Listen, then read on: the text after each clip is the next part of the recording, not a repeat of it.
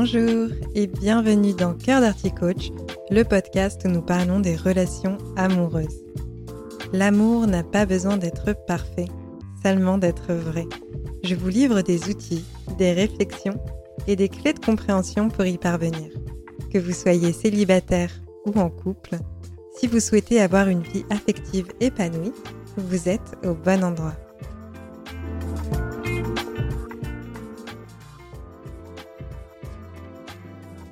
Bonjour à toutes et à tous. Aujourd'hui, je vais vous parler de la deuxième étape du voyage du couple.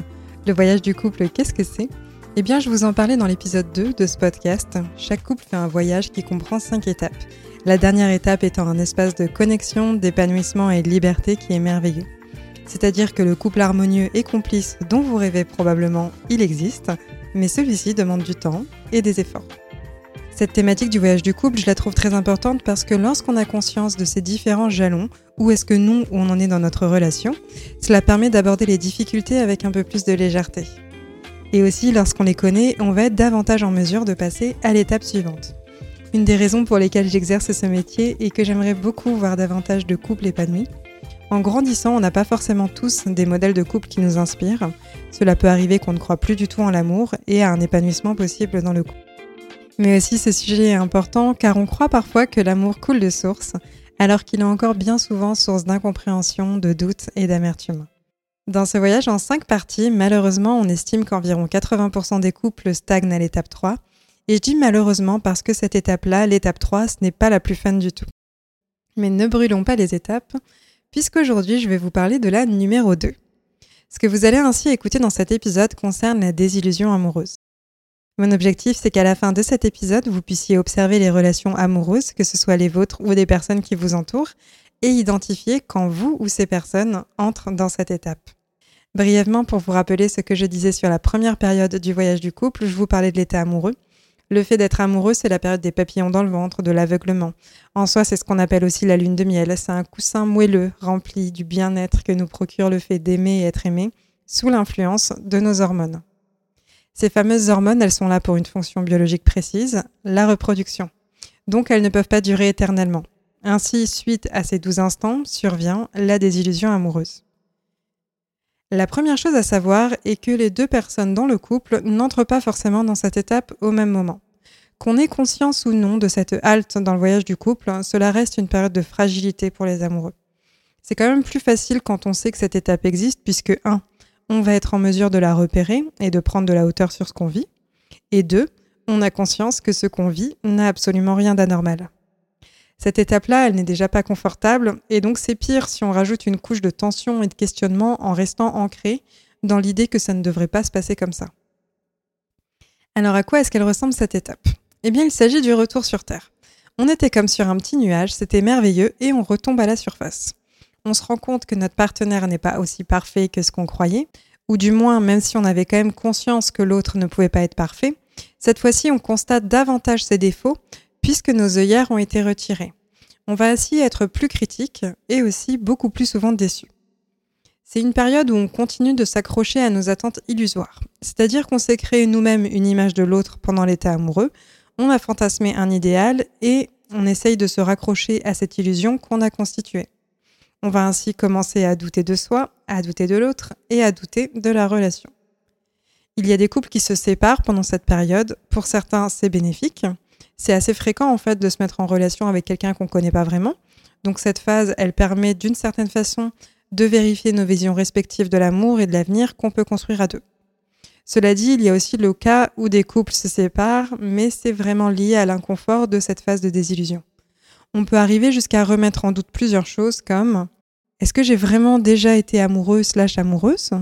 Ou alors, finalement, je ne sais pas si cette personne m'a vraiment déjà plu. Ou même, tout m'irrite chez l'autre, est-ce que ça peut vraiment marcher sur la durée entre nous? Pour cette dernière question, elle peut persister en phase 3 du voyage, mais on verra cela dans un prochain épisode. Dans l'ensemble, il y a deux verbes qui peuvent caractériser cette phase. C'est ignorer et nier. Dans le sens où on a envie de s'accrocher un peu plus à l'état amoureux, on s'agrippe à notre idéal, alors on refuse d'admettre que cette étape-là est terminée. On essaye d'ignorer que cette étape existe et on nie que l'autre est imparfait parce qu'on a envie de continuer à l'idéaliser. On passe en fait d'une acceptation de l'autre qui était totale à une acceptation un peu plus conditionnelle. Et bien entendu, ça fait mal de se rendre compte qu'on n'accepte pas totalement l'autre et qu'il y a des choses qui ne nous plaisent pas. La transition de l'état amoureux à la désillusion, elle peut être plus ou moins douce. Cela dépend beaucoup de la maturité affective. C'est plus ou moins brutal en fonction du degré d'idéalisation de l'autre qu'on a. Personnellement, pendant un moment, je parlais beaucoup de l'état amoureux et de la désillusion amoureuse à mon chéri, parce que je sentais qu'il y avait de l'idéalisation. Et je me protégeais un peu en prévision pour éviter que la transition, elle ne soit trop violente. Ce n'est pas forcément la chose à faire, dans le sens où il ne m'avait rien demandé, et il est parfaitement libre de vivre son expérience amoureuse à son propre rythme. Mais à titre informatif, on en fait ce qu'on veut en fait de cette connaissance sur les deux premières étapes du voyage. Et personnellement, je trouve que c'est important de les connaître. La démarche à suivre quand on est dans cette phase, c'est d'être dans une forme de responsabilisation. C'est pas l'autre qui nous a caché qui elle était vraiment, c'est vraiment nous qui construisons notre idéal, et c'est évident que personne ne peut gagner une compétition avec un idéal surréaliste. Quand on est dans une forme de responsabilité par rapport à ce qu'on vit, c'est pas forcément confortable, mais on se sent davantage en mesure de gérer la situation. Ce qui est le plus dur en fait dans cette étape, c'est vraiment le choc et la surprise. C'est ça qui fait mal, c'est d'ouvrir les yeux tout d'un coup.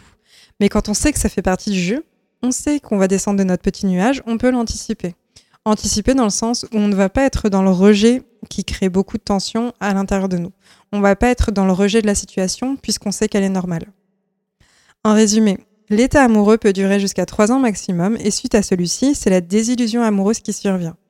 Bien entendu, la désillusion peut arriver bien avant les 3 ans et les deux personnes dans le couple n'entrent pas dans cette phase nécessairement au même moment. C'est une étape où l'idéalisation qu'on a de l'autre est mise à mal. On doute de soi, on doute de l'autre, on doute du couple. On est beaucoup plus critique et on est souvent déçu. C'est une période fragile pendant laquelle on va vraiment prendre conscience que c'est entre guillemets un travail du quotidien de vouloir aimer l'autre tel qui y est. On prend un peu plus conscience que notre acceptation de l'autre n'est pas inconditionnelle en tout temps. Je pense avoir fait le tour des différentes choses qui me semblaient importantes à vous dire sur cette étape. Nous arrivons donc à la fin de cet épisode qui est en effet plus court que d'habitude. Ce que je vous propose pour voir si vous avez bel et bien compris cette étape, c'est de regarder dans votre passé amoureux quand est-ce que vous êtes passé par là, ou alors regarder dans les relations de vos proches si vous constatez que certains sont dans cette phase. D'ailleurs, si c'est le cas, je vous invite à leur partager cet épisode en espérant que la transition depuis l'état amoureux soit plus douce. Merci beaucoup de m'avoir écouté. J'espère que cet épisode vous a plu. Si vous souhaitez soutenir mon travail, vous pouvez m'envoyer un petit mot doux, noter ma chaîne de podcast, ajouter un commentaire sur celle-ci ou vous abonner à mon compte Instagram si ce n'est pas déjà fait. Comme toujours, vous pouvez retrouver toutes les informations dans la description. Je vous souhaite de passer une très belle journée ou soirée et je vous dis à très bientôt dans un prochain épisode.